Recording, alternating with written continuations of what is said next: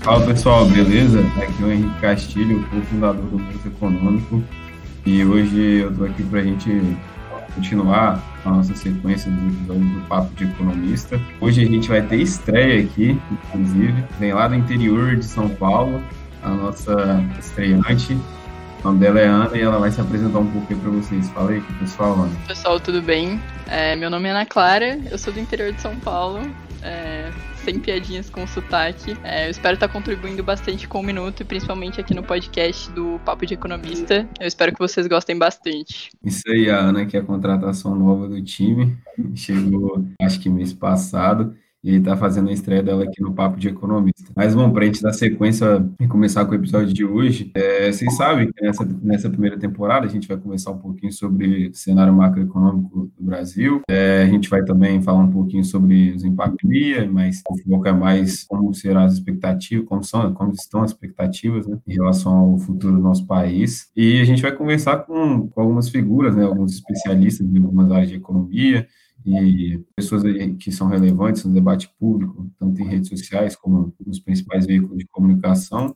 É, nesse episódio a gente vai falar sobre risco, risco político. E para fechar a mesa aqui comigo e com a Ana, a gente trouxe o Gabriel Brasil, que é economista pela UFMG, mestre em economia pela USP e trabalha como analista de risco político na consultoria britânica Control Risks. Fala aí, Gabriel, se apresenta para a galera. É, oi, Henrique. Oi, Ana Clara. É, boa noite. É um prazer falar com vocês. É, só é, toma, tomando licença para fazer uma pequena retificação é, na minha apresentação. Eu sou economista é, pela UFMG, sou mestre em Economia Política Internacional pela USP é mais vinculado ao Departamento de Relações Internacionais. Então, só fazer essa ressalva para deixar é, bastante claro.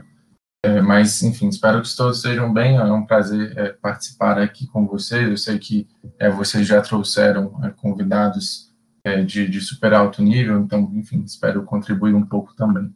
Com certeza, com certeza. Quando a gente pensou em falar sobre risco, um pouco sobre instituições, seu, seu nome foi o primeiro que veio à mente, né?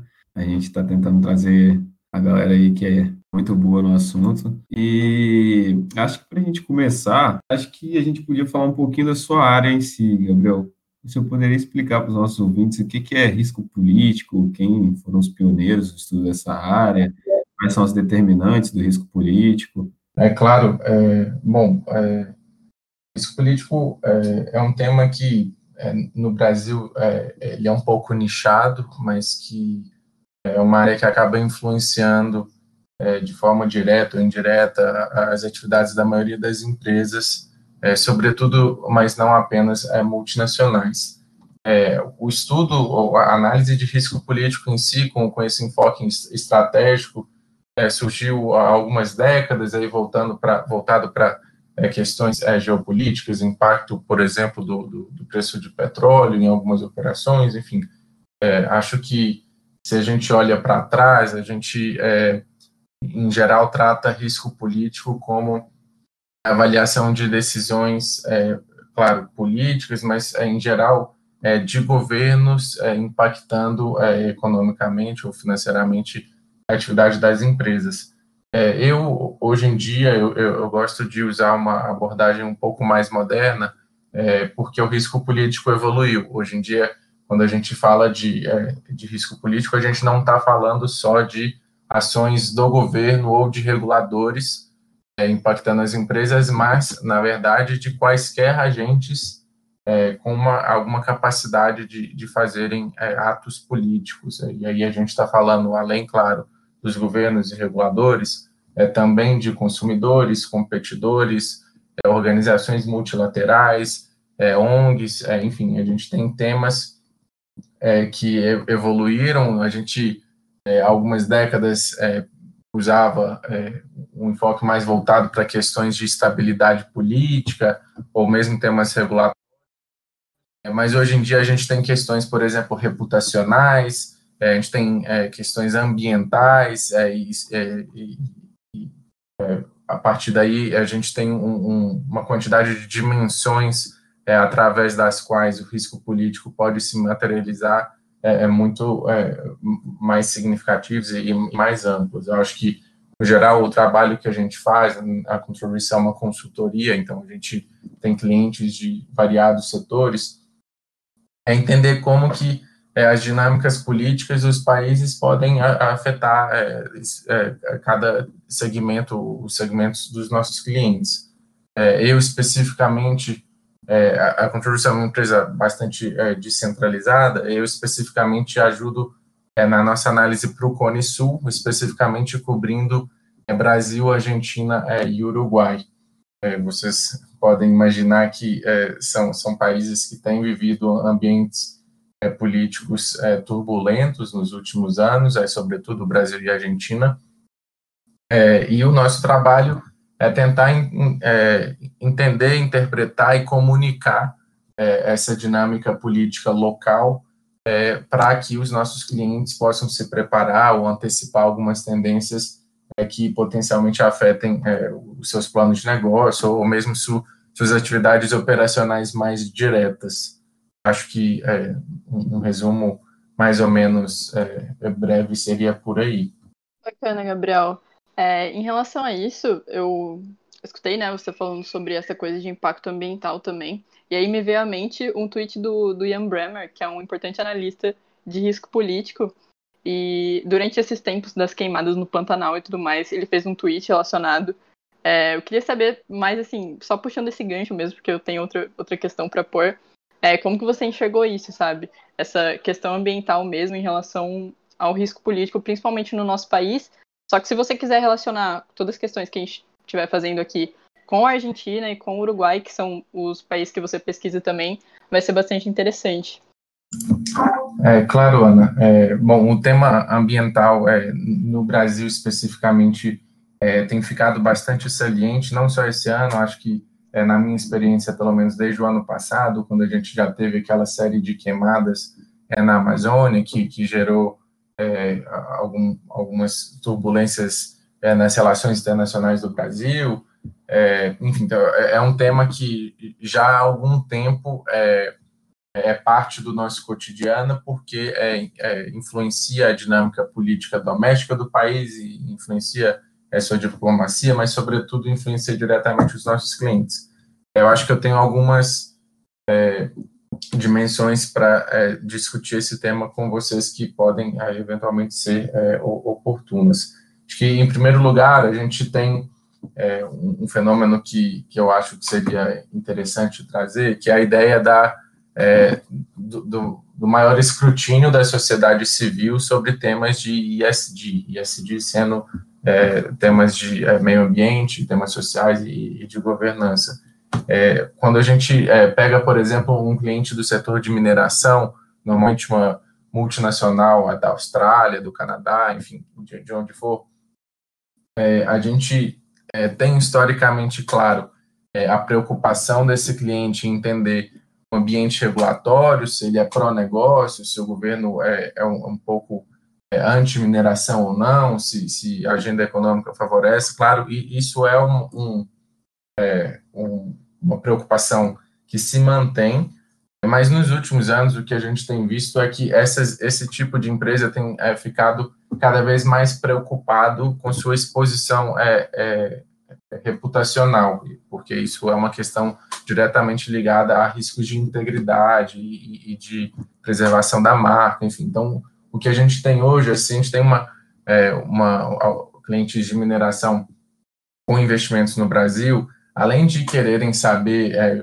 qual que é o panorama do ambiente regulatório e, e claro, é, ambiente político mais geral, é, eles estarão é, especificamente preocupados, e isso por experiência própria eu, eu posso dizer, é, em saber se a agenda ambiental é, do governo federal é criticada ou não, se ela envolve de forma positiva ou não as comunidades locais, se existem controvérsias envolvendo é, povos indígenas, enfim, é, é, existe, acho que muito diretamente um interesse é, por parte é, das empresas é, de não se associarem a, a temas ambientais que sejam controversos, porque as empresas entendem que na sociedade civil isso representaria um risco. E aí, a, o tema ambiental vem com outros riscos adjacentes, por exemplo, corrupção. Se a gente tem é, um, um, ambiente é, ambiental controverso, de repente com um relacionamento é, duvidoso com comunidades locais, ou mesmo é, com, com, a exploração de certas brechas regulatórias, enfim, é, é possível, em alguns casos provável, que a empresa acabe exposta também a riscos de corrupção associadas à legislação ambiental. Então, é, acho que, para resumir um pouco do, do, que eu queria trazer sobre a importância de temas ambientais hoje em dia, é, em primeiro lugar, é um tema que evoluiu, é, é um tema que hoje é, é prioritário é, na agenda de, de, de, empresas de variados setores. É, em segundo lugar, é um tema que traz riscos adjacentes, é, em alguns casos igualmente relevantes, é, como, por exemplo, corrupção. É um outro ponto que eu queria trazer, e eu acho que é, aí também é uma tendência que eu pessoalmente acredito que vai continuar é, se intensificando nos próximos anos, é que os riscos ambientais é, são também é, indiretos. A gente tende é, a, a, pensar sempre em segmentos um, um, pouco mais diretamente ligados ao meio ambiente. Eu mesmo acabei dando um exemplo aqui automaticamente do setor de mineração, mas também setor é, agro, enfim, é, os setores é, diretamente é, que, que têm operações é, diretamente ligadas a regiões a, ou zonas de proteção ambiental, mas o que a gente vê, é, e, e aí eu considero que é um risco político relevante, é empresas de cada vez mais setores é, se expondo indiretamente a riscos ambientais.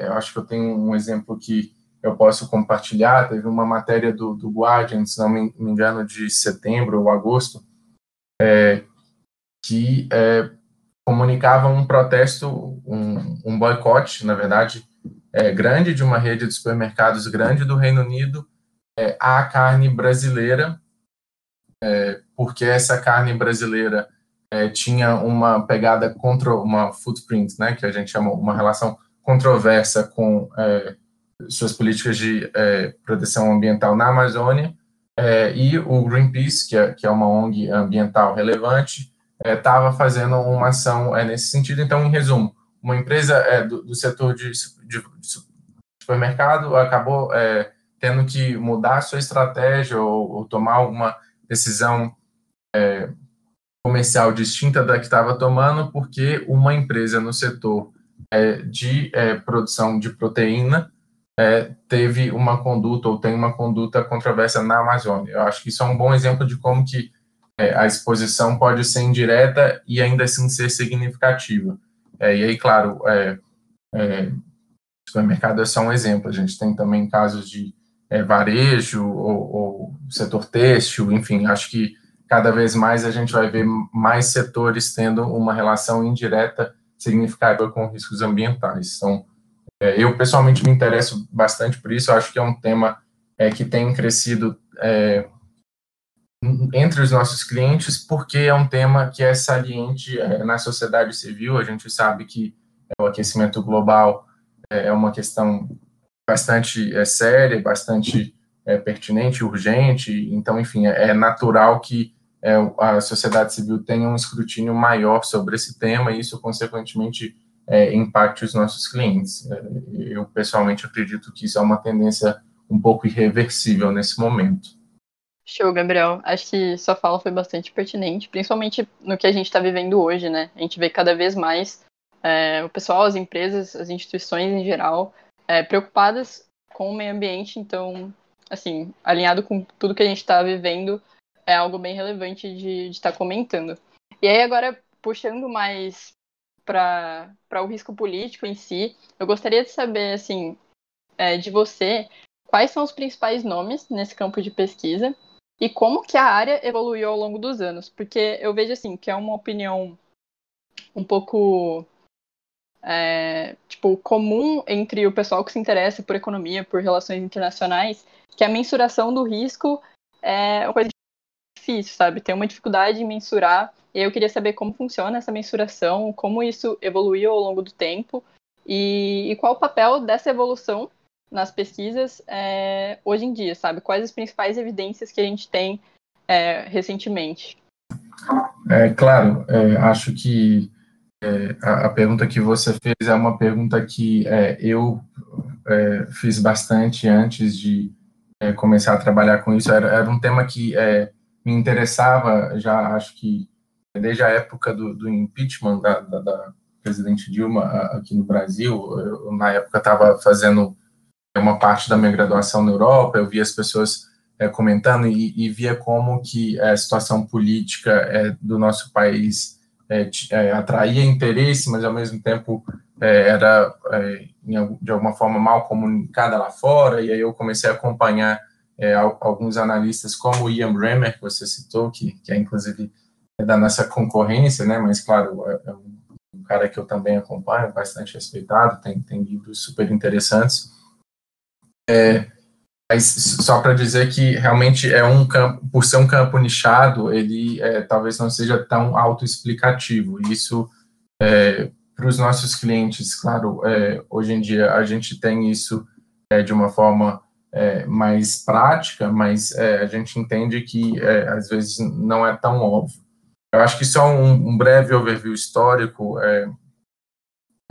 a atividade de é, análise de físico político, acho que ela é, começou, ou pelo menos se tornou mais relevante é, no setor de óleo e gás, principalmente com a Shell, que eu acho que foi uma empresa bastante pioneira nisso, porque ela sabia, é, as empresas do setor no geral sabiam que é, dinâmicas geopolíticas impactavam diretamente é, o, o, preço do petróleo, que obviamente impactava diretamente é, o lucro delas.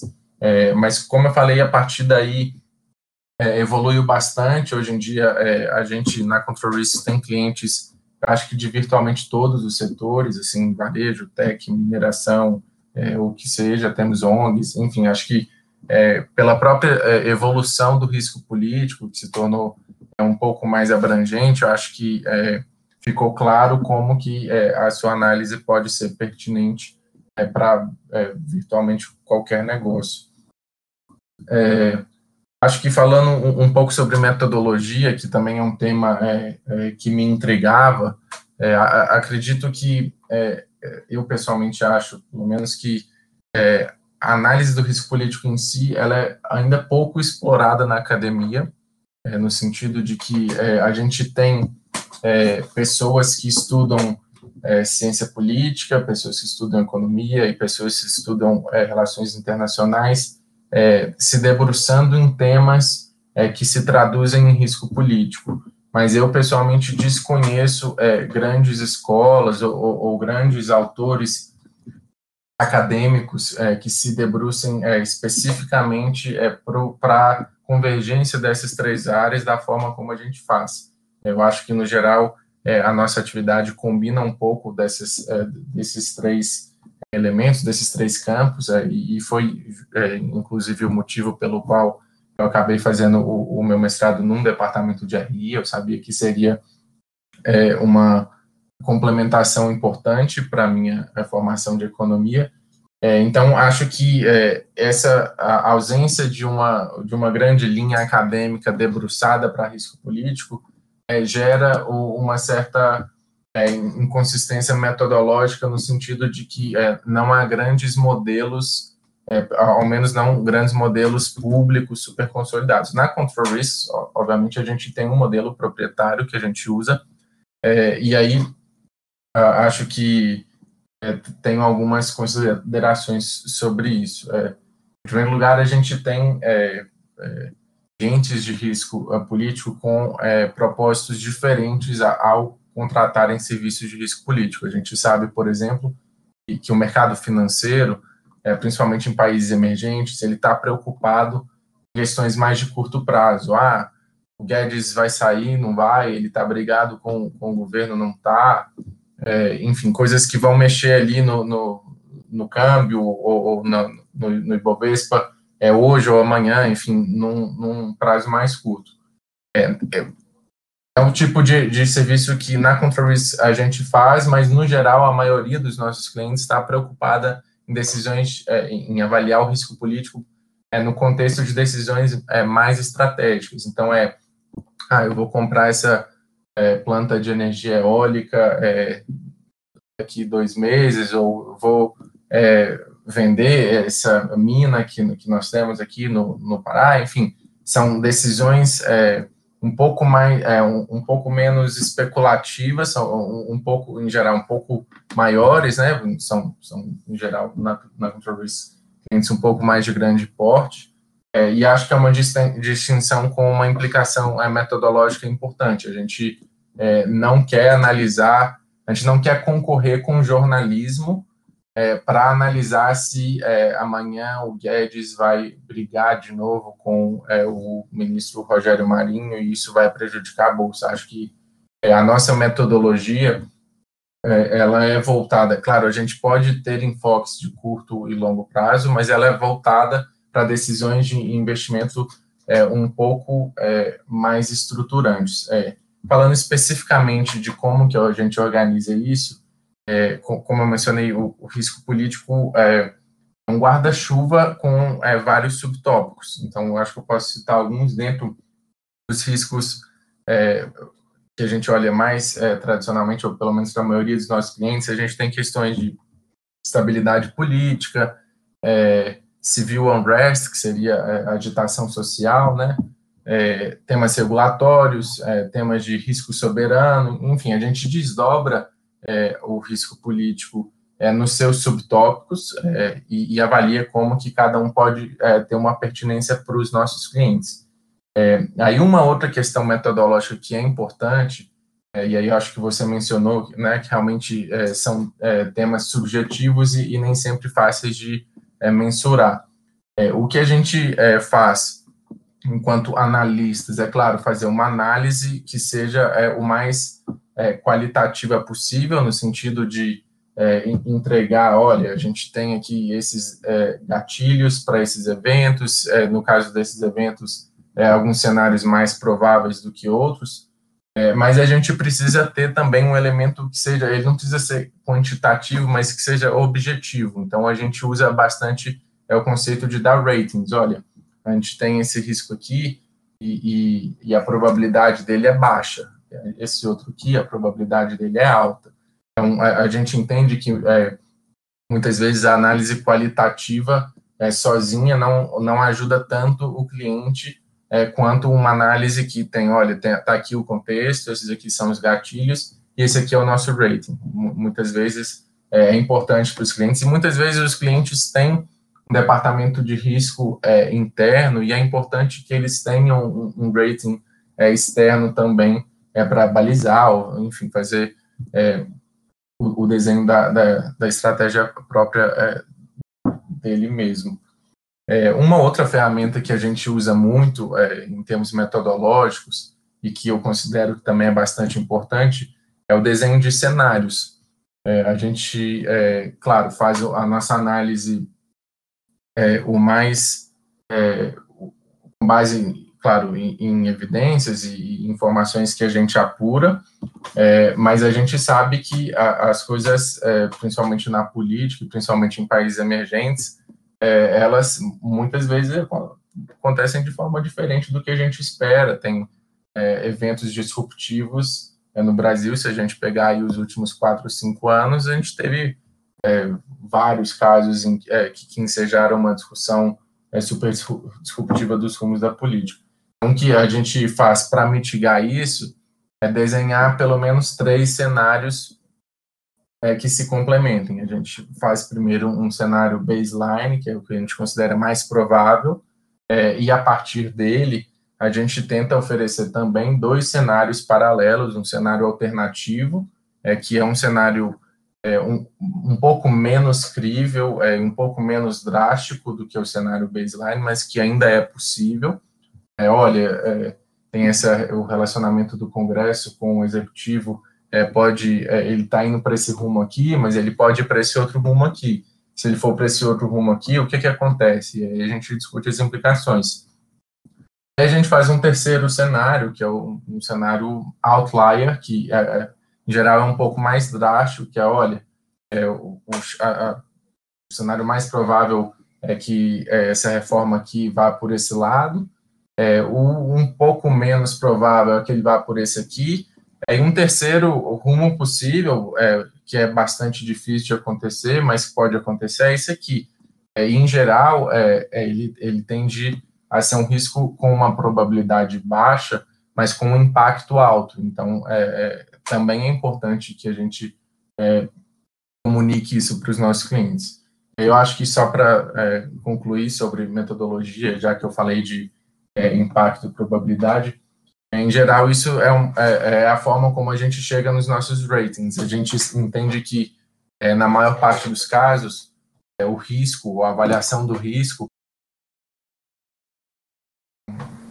é, da probabilidade daquele evento é com o impacto daquele evento, e aí com um impacto específico para os nossos clientes. Então, a gente pode ter, de repente, é, um evento que tem uma probabilidade de alta de acontecer, é, mas um impacto seria baixo. Então, de repente, o rating geral seria médio. Né? E, e é, a gente faz balizamentos desse tipo, claro, seguindo uma metodologia um pouco é, mais rigorosa que a gente tem internamente. Não sei se ficou exatamente claro, é, mas é, sei que falei bastante aqui é, mas que é, essa preocupação metodológica é algo que, é, como, como eu vim é, da academia, em alguma medida, também, me, é, também era algo que eu considerava importante e, e que, é claro, para os nossos clientes super importa também.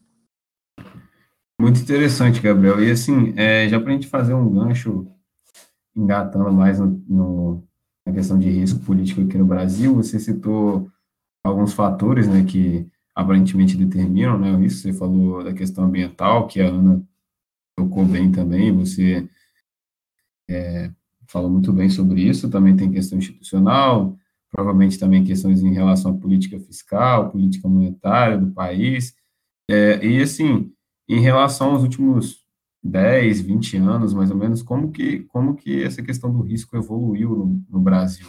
Como é que a gente está em relação a esses, a esses fatores determinantes que você citou anteriormente?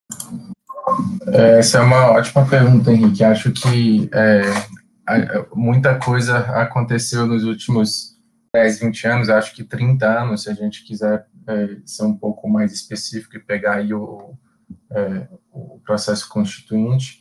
É, acho que é, se a gente pega essa trajetória, essa janela maior, é, e, e, tenta olhar é, do ponto de vista institucional, é, sem dúvidas a gente teve é, uma, um amadurecimento grande em vários aspectos, é, com implicações diretas no ambiente de negócios, é, que, que, é, claro, o, o objeto fim né, da, da, atividade do risco político. A gente teve, por exemplo, algumas medidas de consolidação fiscal na década de 90, mesmo mais recente também, nos últimos anos, com o pacto do, do teto. É, a gente teve a, a, a resolução de, de, um problema monetário grave, né, com o plano real na, na, época da inflação. A gente teve na década de 2000 o desenvolvimento de ou expansão de programas de, de assistência social super importantes também que é, em alguma medida também representam é, uma, um amadurecimento institucional para o país. É, acho que a gente tem é, nessa janela mais longa é, vários fenômenos, é, e eu diria que, se, se, se for para avaliar numa trajetória, são fenômenos que são, em boa medida, positivos. Mas eu acho que é importante lembrar sempre que a dinâmica institucional de um país, ela também pode retroceder. A gente teve, e eu acho que isso é algo que tem ocorrido recentemente no país, é, e, e, portanto, é, exige a nossa atenção, não é porque a gente está é, imerso numa janela de amadurecimento maior, significa que é, a gente não vai ter, é, no curto prazo, alguns desafios. É, acho que falando em termos mais específicos desses fenômenos, acho que a, gente poderia discutir, por exemplo, é, um empoderamento do Congresso é, na, nas últimas duas décadas, que é, se a gente olhar para grandes eventos é, é mais recentes da política nacional, a gente sempre a, a, gente vê como que o executivo é, é bastante tem ficado bastante dependente de, de, um relacionamento funcional com, com os líderes é, do Congresso. E, uh, acho que é, uma das causas disso é, teria bastante a ver com a fragmentação dos partidos políticos. A gente tem muitos partidos no Brasil. Acho que isso é, uma, é algo é, os cientistas políticos é, provavelmente vão concordar comigo. É, a gente, é, e é, é, esse tema em particular, o relacionamento do Congresso com o Executivo, é, ele tem virtudes e ele traz desafios. Ele tem virtudes, claro, porque o Congresso acaba sendo um contrapeso importante para o presidente, que no Brasil tem bastante poder, né? O presidente no Brasil tem uma discricionariedade grande para preencher cargos, para gerir o orçamento, ainda que ele esteja hoje em dia bastante engessado, mas, é, enfim, é importante que é, outros poderes, é, como o Congresso, tenham é, também uma autonomia para fazer esse contrapeso. Por outro lado, é, isso gera uma, uma certa é, uma certa dependência, em que em alguns casos é demasiada. A gente vê aí o fenômeno do presidencialismo de coalizão, o presidente é, da República tendo que ceder é, bastante para conseguir introduzir sua agenda, sua agenda econômica, principalmente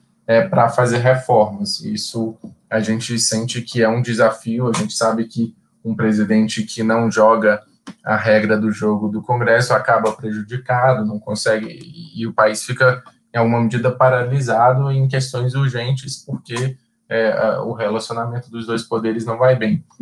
Acho que é, é, talvez tenha me perdido um pouco na sua pergunta, mas é, em termos institucionais, só para resumir, é, a gente no Brasil é, vive um fenômeno de longo prazo que eu considero que, que, é positivo, mas a gente tem, acho que diria aí nos últimos cinco anos, pelo menos, uma tendência de curto prazo é, que tem alguns retrocessos, que exacerbou algumas tendências, é, exacerbou algumas preocupações é, no, na dinâmica institucional do país, enfim, acho que é, tem algumas considerações a serem feitas. Quando a gente vai fazer é, a avaliação de risco político desse cenário, é claro que a gente tenta olhar sempre para frente, né? O, o, nosso cliente, ele, digamos, vai fazer uma, um investimento para comprar uma fábrica ou começar a operar numa mina para daqui 10, 20 anos. É, a, a, gente, claro, traz o contexto, principalmente para clientes de fora, é, institucional do país da última década, das últimas décadas, mas a gente tenta imaginar, fazer um exercício de projeção é, é, dos próximos anos, que, claro, é o que vai é, importar para ele mais especificamente.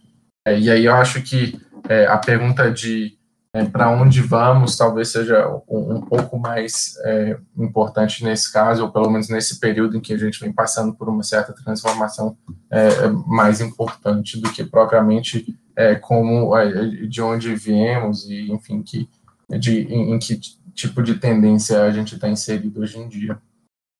E Gabriel, acho que para a gente poder fazer uma comparação, né, para saber como é que a gente está em relação aos países, é, você está antenado aí nas questões do Uruguai, da Argentina, e assim, a gente tem alguns exemplos, como no Uruguai, que teve a transição aí de mandatos para presidente e oposição tendo uma transição tranquila, né, passando um governo é, para o outro, que são oposições, uma transição bem tranquila, é, e aqui a gente vê esse clima de guerra, principalmente no cenário político, né, então, assim, é, só para traçar um paralelo mesmo, para a gente comparar como é que essa evolução do Brasil, e principalmente nesses impasses aí de curto prazo que você citou, como a gente está em relação a, a, aos nossos pares, né, aos nossos vizinhos? É ótima é, pergunta, Henrique. É, realmente, trabalhando é, com esses três países, muitas vezes eu acabo exposto a, a alguns contrastes é, significativos. Acho que, é, considerando o Uruguai, principalmente, a gente tem é, um elemento em particular que sempre me chama muito a atenção e que eu acho que tem uma implicação bastante grande na política brasileira no momento é, e também na política argentina, é, que é o fenômeno da polarização. É, e é, acho que indo além, até um pouco além do meu escopo, mas também é, todo mundo acompanha nos Estados Unidos, também é um fenômeno é, bastante relevante por lá e, e, e que é, também está ligado ao fenômeno daqui, enfim, é, não, não, precisamos focar nisso tanto, mas o, o que eu queria trazer como é, um paralelo, e eu acho que é, ajuda a responder sua pergunta, a gente tem é, no Uruguai um, um, país que é uma democracia é bastante madura, bastante sólida, que veio de um, um, governo de é, 15 anos é, de centro-esquerda é, e que no fim do ano passado, é, após as eleições, virou um governo de centro-direita, numa eleição disputadíssima. A gente teve a eleição do Lacadepo, o atual presidente, ele venceu o Daniel Martinez, que era o representante da Frente Ampla, esse, essa colisão de frente esquerda, é, por, por, uma diferença de a, alguns milhares de votos. Que foi é, uma, uma, disputa super apertada, é, foi tão apertada que o Tribunal Eleitoral precisou é, fazer uma recontagem é, dos votos. No entanto, nem por isso, nem com a eleição tão apertada, a gente é, tem polarização no Uruguai. É, por quê? O que, que isso significa? Aqui no Brasil, ou mesmo na Argentina, é, a gente teve tanto a eleição do Bolsonaro como do, do Alberto Fernandes na Argentina, margens maiores é, frente a, ao, aos seus principais adversários, é, porém, é, um nível de é, rivalidade muito mais acentuado. Qual é a implicação disso? Eu acho que a principal, e que foi bastante exacerbada na pandemia, é que a gente passa a ter a politização de temas que, em geral, não seriam politizáveis. Por exemplo, na pandemia, o uso de máscara ou o uso de é, isolamento social. É, como a gente criou aqui, por exemplo, no Brasil, esse clima de torcida, é, se o Bolsonaro é, ou o grupo do Bolsonaro é, defende uma agenda, por exemplo, defende é, a, a, não implementação de lockdowns, a gente vai ter os seus seguidores tendo uma dificuldade maior de seguir essa orientação, mesmo que ela venha, por exemplo, de, de especialistas de saúde, porque o tema se torna politizado aí nessa atmosfera é um pouco mais apaixonada. Mesma coisa acontecendo nos Estados Unidos, mesma coisa acontecendo na Argentina. É, no Uruguai, a gente teve esse cenário de eleição apertadíssima, mas com um nível de é, é, maturidade institucional e democrática é, que, quando chegou a pandemia, o Lacadepou, é, com uma abordagem bastante científica, comunicou ao país, olha, a gente precisa fazer isolamento, precisa tomar essas e essas medidas, e a aprovação dele, ele foi eleito com mais ou menos 48% dos votos, foi em quase 70%, porque é, as pessoas sabiam que aquilo ali é, é, não era um tema eleitoral, aquilo ali era um tema da pandemia, existia, existiam diretrizes de saúde é, que estavam sendo é, comunicadas por um presidente que cumpria um papel institucional, não uma posição eleitoral. É, isso, é, na minha opinião, é, explica em boa medida o, o, enorme sucesso do Uruguai em conter a pandemia. É, lá, ao contrário do Brasil, é, a, a, politização é, das medidas sanitárias foi reduzida. Aqui no Brasil, todo mundo acompanhou, a gente sabe que teve desde o começo o grupo do presidente da República e o próprio presidente da República é, sendo bastante resistentes às medidas é, um pouco mais drásticas dos governadores, de alguns prefeitos, é, e isso atrapalhando o, o que é, o compliance da população a essas medidas. A gente é, na Control fez alguns projetos de monitoramento é, a partir de, de plataformas é, do Google e da Apple com o monitoramento do celular e a gente via que nas principais capitais é, o nível de isolamento ou mesmo nível de trânsito nunca indicava um compliance suficiente se a gente considerava é, aquilo que os modelos é, epidemiológicos é, é, é, demandavam. A gente sabia, a gente via que existia ainda uma parcela grande da população que não estava disposta é, a, a, cumprir com o isolamento. Claro, tem um elemento econômico importante, mas a, acho que no caso do Brasil, um elemento de politização desse tema foi bastante crucial. Na Argentina, curiosamente, a gente tem o contrário. É, a gente teve o Alberto Fernandes é, no começo da pandemia adotando uma postura bastante proativa. A Argentina é, introduziu um dos primeiros e mais estritos lockdowns do planeta, ainda em março, e conseguiu conter, achatar a curva, é, é, eu diria que bastante bem no começo é, da pandemia, ali até maio. Só que a partir de junho, com a crise econômica, o aumento do desemprego, é, a questão se politizou bastante. A gente tem o, os grupos, é, é, a centro-direita, é, já desde junho, fazendo vários protestos pela reabertura do país.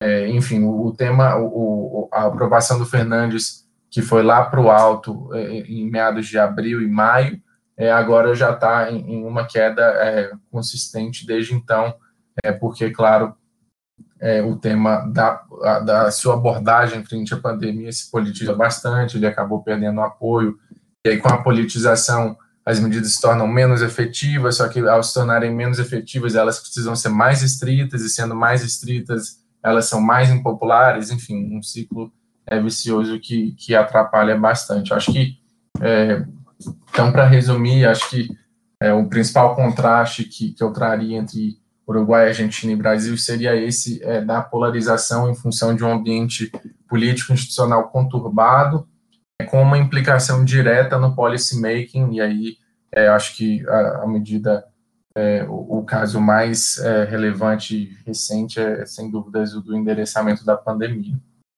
Muito massa, Gabriel. Para alinhar o que você falou, também com os últimos episódios do Papo de Economista, a gente tem falado né, sobre os impactos imediatos de crises e tal, relacionados a risco também. É, geralmente tem muito impacto sobre investimentos e sobre a bolsa de valores. E aí, em relação a isso, eu queria saber como a gente pode relacionar esses dois fenômenos do risco é, com, com o impacto no, nos investimentos, né? E se tem algum consenso sobre isso. E aí também dá para fazer um paralelo com os nossos países vizinhos, né? No caso, você falou da, do Uruguai e da Argentina. É, os, os, investidores eles buscam comparar o Brasil com esses outros países emergentes na hora de estar tá escolhendo é, onde fazer uma aplicação, como funciona isso, é, como vocês analisam isso, né? Com certeza, Ana. É, inclusive, esse é o tipo de trabalho que a gente faz até com uma razoável frequência. A gente é, tem clientes que é, ou têm operações em múltiplos países, ou tem em um país e de repente quer expandir para um outro, ou quer é, expandir para um entre dois, enfim, esse tipo de benchmarking é, é, é, é uma demanda bastante comum, é, e não por menos a gente tem é, na Controllers uma plataforma, e aí, enfim, tal, talvez vire uma propaganda muito grande, mas só para explicar, a gente tem, como eu falei, eu sou analista para o Cone Sul, e a gente é uma empresa descentralizada, a gente tem analistas espalhados no mundo inteiro, e, e eles estão fazendo é, análises dos seus países em tempo real e a gente consolida nisso, isso numa plataforma é, justamente para que os nossos clientes consigam é, ter essa avaliação é, inteira é, de, de, todas as regiões na, nas quais eles operam. No caso especificamente de nossos investimentos, acho que respondendo mais diretamente sua pergunta, é, com certeza o risco político em países emergentes, principalmente, é, exerce é, um papel fundamental na decisão de investimento. A gente tem, acho que no momento o Brasil é um caso é, delicado, mas com certeza a Argentina é o caso mais crítico. É, a gente tem, é, desde quando o, o, presidente Alberto Fernandes tomou posse, é, vários clientes em vários segmentos tentando entender, olha, o presidente ele intensificou controles de preço, ele intensificou controles para repatriação de capitais, é, ele tentou expropriar uma empresa, vale a pena eu investir lá? Ou então, eu já tenho essa empresa, será que não vale a pena eu sair? É, esse tipo de é, discussão ensejada pelo risco político tem se tornado bastante comum na Argentina, é, o que não é novidade, haja visto que é, na, na, década de 2000 e na década de 2010 a Argentina também viveu, é, experimentou governos é, que é, geraram riscos políticos elevados em algumas áreas, é o que inclusive gera é, é uma preocupação maior para os clientes, né, uma espécie de déjà vu, aí um, precedente que é, muitas vezes é doloroso.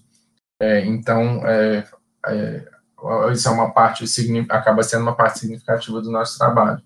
É, um pouco diferente, aí você perguntou de bolsa de valores. Como eu falei, é, a, a, decisão de investimento em ações ou em ativos imobiliários ou outros papéis de curto prazo, é, ela está sujeita a, a variáveis um, um, um pouco, é, claro, mais dinâmicas, mas também diferentes. A gente tem, por exemplo, no caso do Brasil, a, a, dinâmica da taxa de juros estrutural, ou mesmo a quantidade de CPFs na Bolsa, que acho que mais que dobrou em dois anos, uma coisa assim.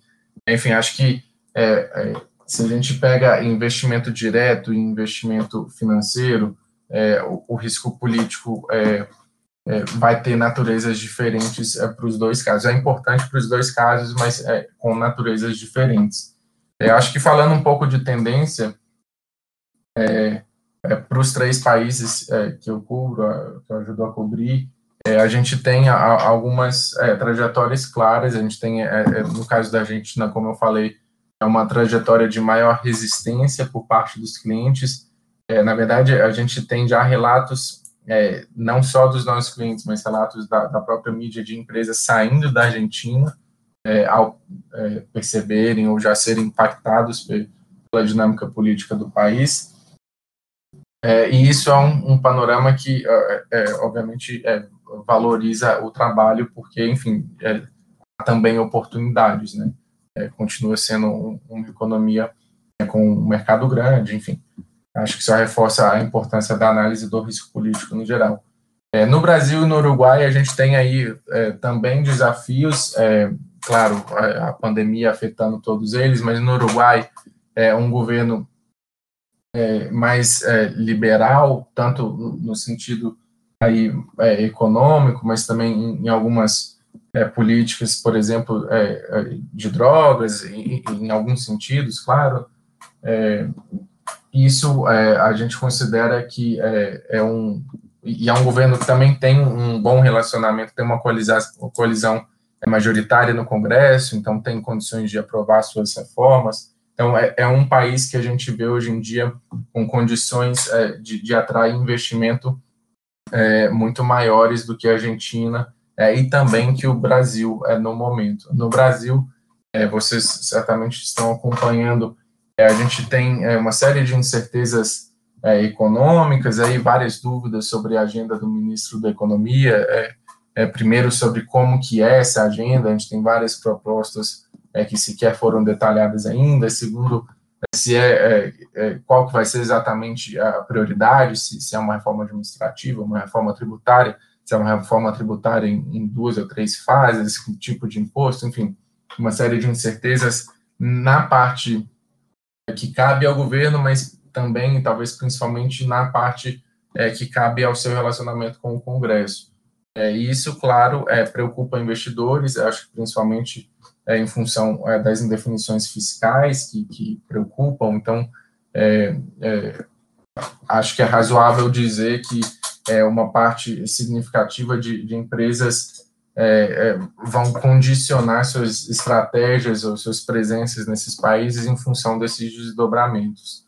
E aí, talvez, é o motivo pelo qual é tão importante é, que as análises sejam qualitativas, que elas sejam é, atualizadas, que elas sejam comparáveis. A gente sabe que é, multinacionais é, precisam ter condições de, de enxergar os seus mercados de forma clara e objetiva. Bom, e Gabriel, acho que nos últimos anos a gente teve alguns eventos aí marcantes, a gente teve uma, uma eleição, como você falou anteriormente, com clima de torcida disputada, é, a gente teve depois a aprovação da reforma da Previdência, a expectativa de algumas outras reformas, mas esse ano em especial a gente teve né, a pandemia, e a gente também tem dois fatores que eu acho que são importantes quando a gente fala de risco político, que é, no nível brasileiro, a gente vai ter as eleições municipais, né, e lá fora a gente vai ter, a gente, né, lá fora é, ocorrerá as eleições é, presidenciais americanas, e assim, é, Nesse contexto, né, relacionado com as duas eleições, aqui no Brasil municipal e lá fora americana, é, faz sentido a gente falar de risco político relacionado a, ao nível municipal e como que as eleições americanas vão influenciar o cenário brasileiro aqui? É, acho que sim, como eu falei, é, acho que cada, cada vez mais é, empresas e consumidores e organizações no geral estão expostas a, a uma gama é, maior de, de riscos políticos e, e, eles oriundam de é, gatilhos variados, é, inclusive é uma eleição em outro país, é, principalmente sendo os Estados Unidos, ou uma eleição municipal. É, no caso da eleição municipal em particular, é, acho que para clientes maiores ou, ou para olhando o ambiente nacional como um todo, a principal implicação é a parálise do Congresso. A gente sabe que historicamente é, em época de eleição municipal, a, a produtividade do, do, legislativo é muito baixa, se não nula. É, a gente sabe que os deputados é, vão concentrar seu foco, sua energia nas articulações locais, eles, é, muitos deles são candidatos a prefeitos, enfim. É, isso, é, no cenário atual, em que a gente tem uma certa urgência para trazer algumas definições para a economia, é, é importante, porque significa que a gente vai ter um período aí, é, digamos, dois meses, é, com, é, quase nada avançando no Congresso, e aí depois a gente tem um recesso de Natal, enfim, um, é, outras questões é, associadas à produtividade do Congresso em termos de calendário. Então, acho que em termos de implicação das eleições municipais, o principal ponto é, que preocupa principalmente no ambiente de pandemia, que foi um ambiente é, que já precisou concentrar em um tema que não as reformas por uma parte longa do tempo, é, do, do, ano, é, é fica é, ainda mais saliente esse tema. No caso da eleição americana, acho que tem sim também uma implicação grande é para o Brasil. A gente sabe que o Bolsonaro é, vê no, no, no, presidente americano Donald Trump é uma inspiração em várias medidas, inclusive a sua eleição espelhou em, em, em vários sentidos é, a reeleição do Trump. É, e o, a, a eu avalio que a presença do Trump é, é, como presidente dos Estados Unidos é, legitima, em, em, boa medida, o, o, o, bolsonarismo, inclusive domesticamente. É, acho que é razoável dizer que é, o fato de existir alguém parecido, é, é claro que são, são pessoas bastante é, distintas em, em, múltiplos sentidos, mas é, o, o, fenômeno do, Trump, do trumpismo e do bolsonarismo é, tem é, similaridades que eu considero relevantes e, e que, como eu estava falando, legitimam ou, ou dão uma certa garantia de normalidade para o Bolsonaro. A gente sabe que muitas das condutas institucionais do presidente brasileiro é, há cinco anos ou dez anos atrás é, seriam inimagináveis. Só que existe o presidente da maior democracia do planeta fazendo algo parecido e isso acho que acaba gerando uma relativização. É, com uma possível, e aí acho que provável, derrota do Trump é, em novembro, a gente provavelmente vai ter implicações significativas é, no Brasil, acho que em primeiro lugar na política externa é, é do, do, do, país, a gente tem, desde que o Bolsonaro tomou posse, uma política de alinhamento automático com os Estados Unidos, numa série de temas, se não em todos os temas, é, que com uma é, eventual administração Biden é, vai precisar mudar. A gente tem também, aí pensando em 2022, é, o Bolsonaro perdendo é, é, é, essa legitimação eleitoral. Então, ele possivelmente, provavelmente vai ter que é, mudar um pouco a sua estratégia, é, talvez tentar se normalizar um pouco, de repente caminhar um pouco ao centro, enfim, não sei. o fato é que fica mais difícil para ele em 2022 se o Trump perde. Então, para resumir, tem implicação, não dá para olhar para risco político de um país olhando só para o país. É, é, numa economia é, globalizada ou é, numa dinâmica política é, global em que é, os fenômenos é, não têm tantas fronteiras, é, importante a gente estar atento e, e, enfim, tentar entender como que é, o que acontece por lá pode impactar aqui. E, e, acho que a própria eleição do Trump em 2016 já foi uma lição valiosa disso, já foi em boa medida um presságio é, de, de, é, desse fenômeno aí da, é, da, dessa direita mais populista ascendendo, é, é, com métodos diferentes ou, ou, dentro de sistemas diferentes, mas que representavam um sentimento aí talvez é, comum entre outros países, enfim, e, e, e é sempre útil para a gente tentar fazer a nossa análise com é, precedentes vizinhos que possam ser pertinentes também. Muito interessante, Gabriel. É, as nossas últimas perguntas, né, para estar tá fechando o papo contigo, é uma coisa assim mais geral, não tão relacionada ao risco, mas a sua trajetória assim universitária, sabe, como foi, é, como você chegou até esse ponto, né, de estar tá estudando risco, como que é o mercado de trabalho é, nesse sentido, e em relação a conteúdo, o que você indicaria, sabe, de conteúdo? Recentemente eu vi um tweet seu é, de uma indicação de livro sobre risco político, me fugiu o nome, é, das autoras, acho que eram duas mulheres, um livrinho de capa azul, eu lembro bem. Se você puder citar o nome do livro depois.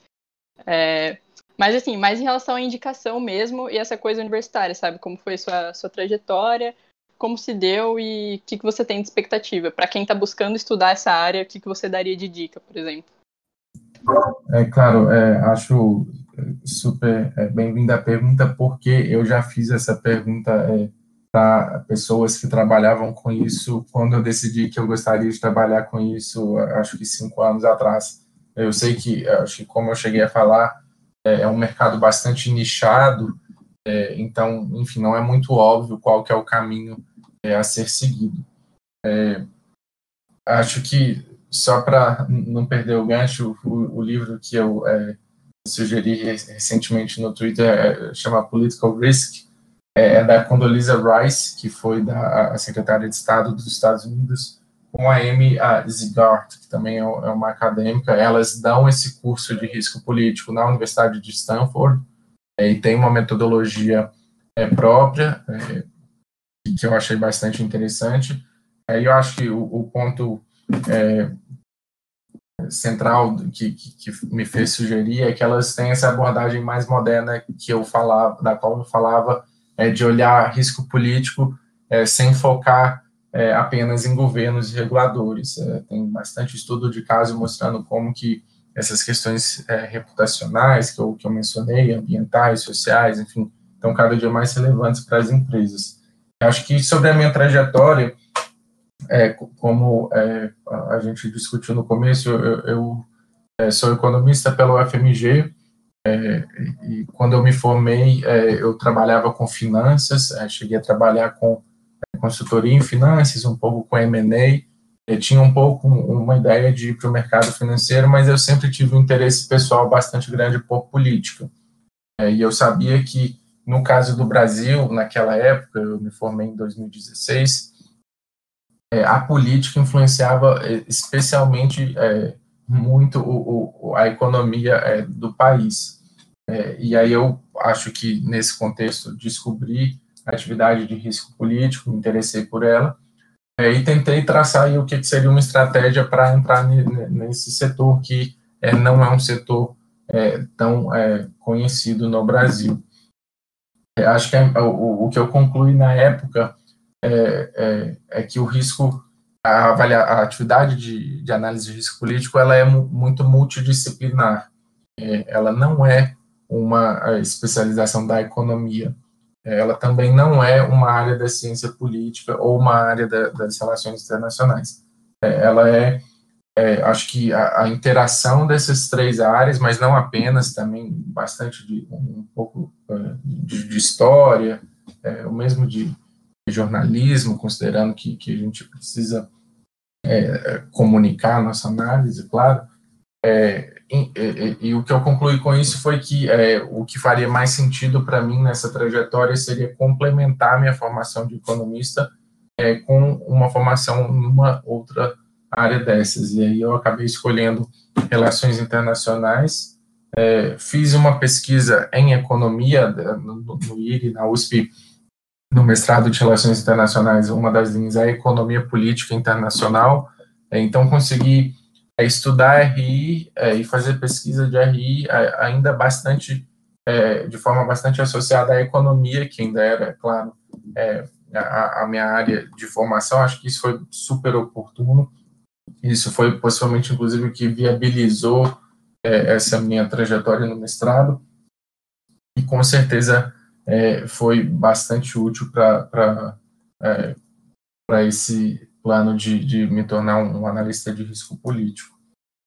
É, acho que falando de leituras é, e, e, eventuais dicas para a gente interessado na área, é, acho que é, o, o, ponto mais fundamental para análise de risco político é ter bastante informação como ponto de partida. Assim, é muito difícil querer analisar é, a dinâmica do Congresso brasileiro é, sem saber é, quem são os partidos, quem são os líderes, qual foi a trajetória é, nas últimas eleições ou no, nos últimos acordos, ou é, quem que defende que tipo de agenda, é, esse tipo de conhecimento acumulado que não dá muito para pegar um livro e, e, e, adquirir. É, uma, é um processo de, de, de, de, acúmulo a, a, ao longo do tempo, e aí acho que é, de acompanhar mesmo de forma é interessada o, o que, que, se passa na política. A gente tem no Brasil, é, eu, eu, costumo falar que é, a gente tem vários problemas é, em, em, algumas instituições é, no Brasil hoje em dia, mas é, a imprensa, é, o papel da imprensa não é um deles. A imprensa brasileira, eu pessoalmente considero, para a cobertura de política especificamente, é, é, sempre muito rica e independente. A gente tem grandes jornais fazendo grandes investigações, grandes coberturas. E, é, então, enfim, a gente tem é, subsídio para quem quer fazer análise é, em tempo real no Twitter, nos, nos principais jornais, é, informações é, verificadas, claro, e mais completas, com coberturas, por exemplo, no contexto de uma reforma econômica bastante ampla, ouvindo é, especialistas, enfim, acho que é, existe um ambiente é, jornalístico é, no Brasil que favorece é, quem se interessa por política, e eu acho que a principal sugestão seria aproveitar isso, a gente quem for, quem tiver um interesse em, em, em seguir uma trajetória como essa, acho que é, primeiro ter, ter, um contato direto e, e, genuíno mesmo com esse tipo de informação, é, com certeza isso vai ajudar é, no dia a dia. É, é, como eu falei, risco político é, não está dissociado ou, ou, não está isolado num país ou, ou numa dinâmica estritamente local, então eu acho que uma outra sugestão de, de leitura ou de hábito, na verdade, é que eu faria nesse sentido é olhar para fora. Aí a gente tem The Economist, Financial Times ou, ou outros é, é, grandes é, portais que é, tratam especificamente de risco político. Se a gente vai falar de, se a gente pega uma edição da The Economist é, e, e lê bem quais são as matérias, o que que a revista está cobrindo, é uma grande maioria dos temas é, vão, é, vai estar associada a temas de risco político. É, a gente é, e aí já, eu acho que no caso da economista em particular, já com uma abordagem é, é, muitas vezes voltada já para a implicação econômica. Então, enfim, é uma leitura que eu pessoalmente gosto bastante, acho que vale a pena e é um, uma boa forma de entender fenômenos globais e, e com uma cobertura é, profissional, enfim, é, tem, tem vários elogios é, a, a, fazer nesse sentido, mas que só dá um exemplo sobre como que é, é, olhar para fora é, pode ser importante e é, factível porque existem veículos ou leituras diárias, semanais, ou seja, interessantes nesse sentido. Só lembrando, pessoal, a gente vai deixar linkado aí tudo que a gente citou aqui no podcast, as indicações é, do Gabriel. E, Gabriel, se você quiser também mandar alguma coisa para a gente depois, que a gente pode linkar ou deixar como referência lá quando a gente for soltar o podcast, pode mandar para a gente também. É, pessoal, não esqueça também de seguir a gente no Twitter, arroba Econômico, no Instagram é a mesma coisa. É, a gente tem um Medium, então vocês também podem acompanhar a gente lá. Podem acompanhar o Gabriel também, o arroba dele no Twitter é arroba Gabriel C Brasil. E ele também tem um, um médium que ele tem linkado lá na bio dele, então vocês podem acompanhar. E basicamente é isso, galera. Muito obrigado aí pela, pela participação de vocês. Gabriel, muito obrigado por ter aceitado o convite, foi uma honra pra gente. E é isso aí. Na próxima oportunidade estamos aí. Se você quiser trocar uma ideia com a gente, a gente também pode te chamar. E é isso. Eu que agradeço, Henrique e Ana Clara. É, é sempre um, um prazer é, conversar sobre os temas que é, a gente conversou. Espero ter é, colaborado é, um pouquinho para a discussão de vocês. Sei, sei que vocês cobrem vários temas que são super oportunos. enfim, fico à disposição também para eventuais dúvidas ou, ou outras formas através das quais eu possa eventualmente ajudá-los. Muito obrigado. Muito obrigada, Gabriel. Você contribuiu muito com a gente, pode ter certeza.